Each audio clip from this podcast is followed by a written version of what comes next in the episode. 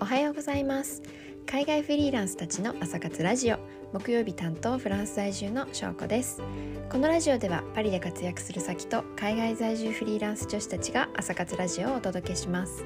本日木曜日は私翔子がフランス語や語学をテーマにお話ししていきます Bonjour à tous, j'espère que vous allez bien. Aujourd'hui, je vais parler de ce qui est le plus difficile quand on apprend une langue. Vous savez ce que c'est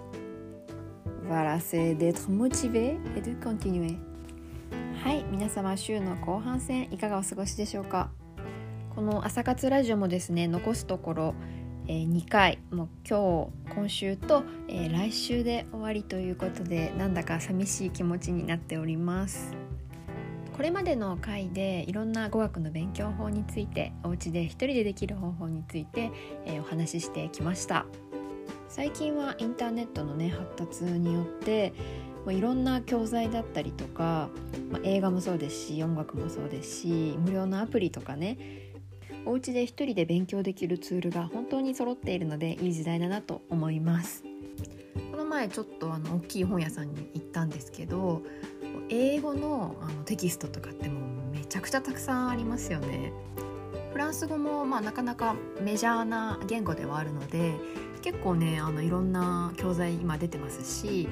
韓国語とか中国語とかもそうですよね。今韓国語もね結構ブーム k p o p とかの影響で韓国語勉強してる方も多いので本当いろんな教材があってすごい面白いなと思いました。ただただですよ。これだけね周りにいろんないい教材があって無料でも、えー、できるものたくさんありますけどうんなかなかできなくないですか？一人で。私語学の勉強自体するの好きなんですけど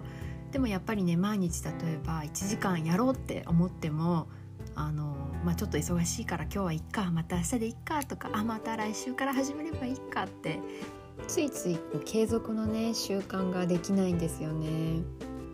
月曜日の、えー、占い師の丸尾さんの回でも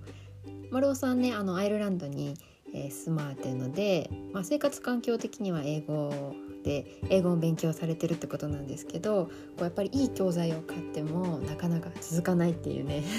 ことをおっしゃっていてこれはものすごくあるあるだと思います。私がおすすめさせていただいた、え独学の勉強法もこれ本当に毎日ね5分でも10分でもやればあの本当に力つくと思うんですけどその継続のっていうところがねなかなか難しいんじゃないかなって思います。じゃあその継続を頑張るためにはじゃあどうしたらいいのかっていうところなんですけど私はこの環境とあと仲間の存在がすごく大きいんじゃないかなと思ってます。これだけね独学できるツールが周りにあってもやっぱり、えー、例えば英会話スクールに通おうって思うのはお金払っちゃったからもうやるしかない元取るしかないっていうのと自分一人でねじゃあ毎日9時から10時まで1時間勉強するぞって言っても結局自分との約束って一番あの破りがちなんですよね。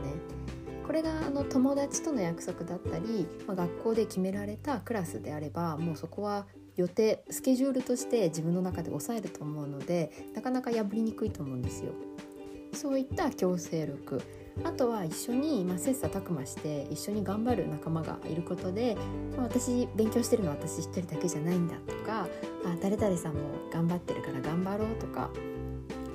ここのとこなんか意味分かんなかったんだけど分かるとかこうお互いに教え合ったりとかねそういう存在って結構大きいと思うんですよ。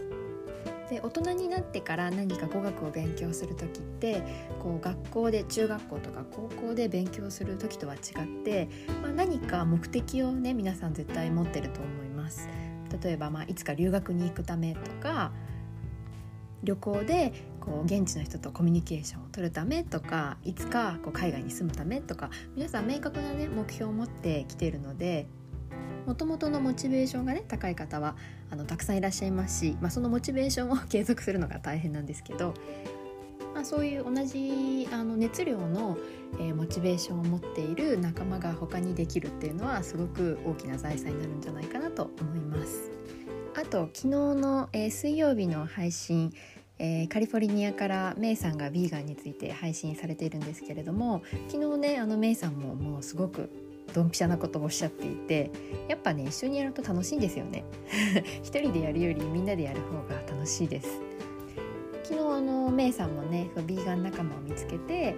こうおすすめのレシピとか情報とか映画とかをシェアしてやるのすごい楽しいっておっしゃっててはい。あのこれ全く語学も同じことでやっぱり一人でねやるよりみんなでやる方がこう楽しんでいろいろ学んだり吸収できるのでいいなと思います。語学もまあ勉強って言っちゃうとなんかね勉強のイメージってちょっとしんどいなとか辛いなとかあんまりやりたくないなっていうイメージになっちゃうとは思うんですけどそもそもね言葉ってやっぱコミュニケーションツールでこうみんなといろんな人とつながってコミュニケーションを取るためのものだと思うのでもっとね気軽に楽しくできたらねいいなと思います。そういうわけで今うん、一人であの頑張って独学してるけどちょっとしんどいなとか辛いなとか毎日頑張りたいけど全然続かないっていう方は同じ目的を持つこう仲間を見つけてでそういう環境に自分がこう身を置いてみるっていうのもいいかもしれません。はい。そういうわけで、えー、今日は語学の勉強の継続には、えー、仲間と環境が大事っていう話をしました。最後まで聞いてくださってありがとうございました。最新のお知らせは LINE 公式にて先行配信しています。よろしければお友達登録していただけると嬉しいです。質問や感想もお気軽に送ってください、えー、明日はベトナムから七重さんがマインドヘルスについて配信するので楽しみにしていてください。では今日も素敵な一日をお過ごしください。Je vous souhaite une belle journée et à bientôt。